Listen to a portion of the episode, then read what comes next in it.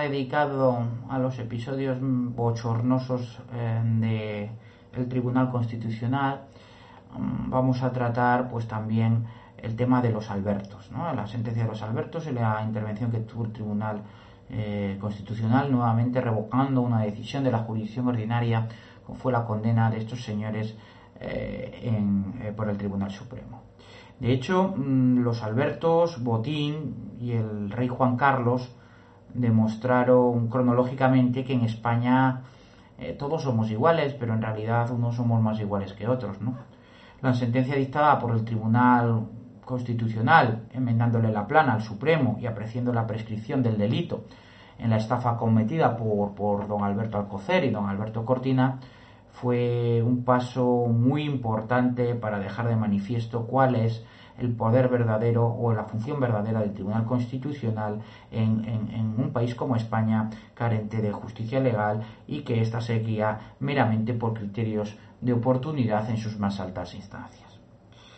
Pudo el miedo en esta ocasión de la clase política la reacción de unos señores con mucho poder e influencia, como eran los Albertos, ante su inminente ingreso en prisión y se cursaron las instrucciones oportunas a los respectivos delegados de los partidos en el Tribunal Constitucional. Las relaciones de esta flora partidocrática con lo más granado del engranaje institucional son muy conocidas y han sido publicadas sin encontrar protesta, contestación ni querella. Léase, por ejemplo, el libro El negocio de la libertad de Jesús Cacho o el semanal digital ya nada menos que de 31 de marzo de 2007, donde allí se describía el compadreo de los reos de estafa con las cúpulas de los partidos, con la judicatura e incluso con la propia corona, en un continuo intercambio de favores. Sepa el profano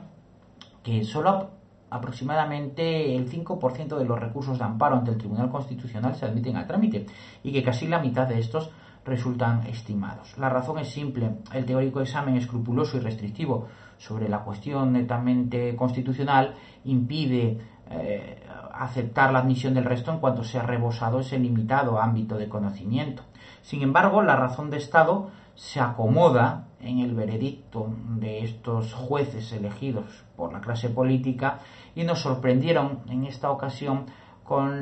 un, concepto novedosísimo y creado ad hoc para este caso, que era el de tutela judicial reforzada, para justificar eh, que la injusticia se consumara mientras el resto de los mortales teníamos que conformarnos con el concepto genérico y natural de tutela judicial efectiva o de lo que queda en realidad de ella. Lo dicho, la, consolidación también en el caso de los Albertos y posteriormente en el caso de Botín de un nuevo principio general del derecho creado por el Tribunal Constitucional que podríamos llamar indubio progreso, en beneficio siempre del rico o del poderoso. Acto seguido a obtener su absolución vía Tribunal Constitucional, los señores Cortina y Alcocer dieron instrucciones a sus letrados para desistir de su reclamación por anormal funcionamiento de la Administración de Justicia,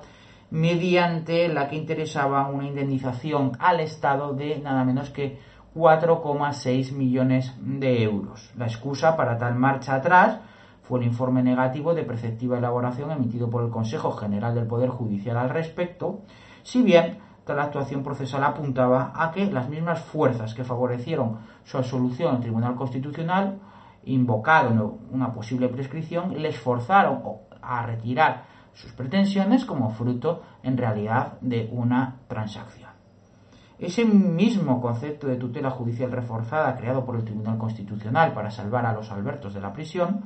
enmendando la plana al mismísimo Tribunal Supremo, que no es cualquier cosa, se asentó luego como jurisprudencia ad hoc en nuestro ordenamiento jurídico.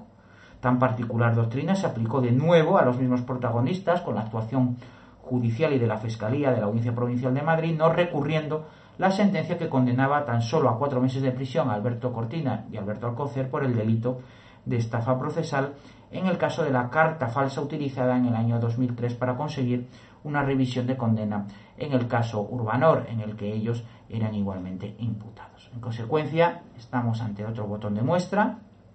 evidente que jalona los hitos de la sentencia del Tribunal Constitucional y que nos ponen de manifiesto como este tribunal no es otra cosa que el broche de seguridad, el cinturón de seguridad, por si algo, aun con el control ya de por sí tanto de presupuesto como de las altas instancias judiciales de la jurisdicción ordinaria, eh, manejan los partidos políticos. El Tribunal Constitucional es como un, eh, como digo, un cinturón de seguridad, la red del trapecio de la justicia para que no se les escape absolutamente nada de su control. Espero que haya sido de utilidad estos cuatro episodios que durante el mes de agosto hemos dedicado al Tribunal Constitucional y a estos hitos como de, de su historia que ponen de manifiesto su verdadera naturaleza para llegar a la conclusión evidente de que eh, cualquier eh, misión, cualquier proyecto para eh, alcanzar la independencia judicial en España y para alcanzar también la democracia por la correlativa separación de poderes entre el poder político del Estado y la nación, pasa por la eliminación de este tribunal político que es el Tribunal Constitucional.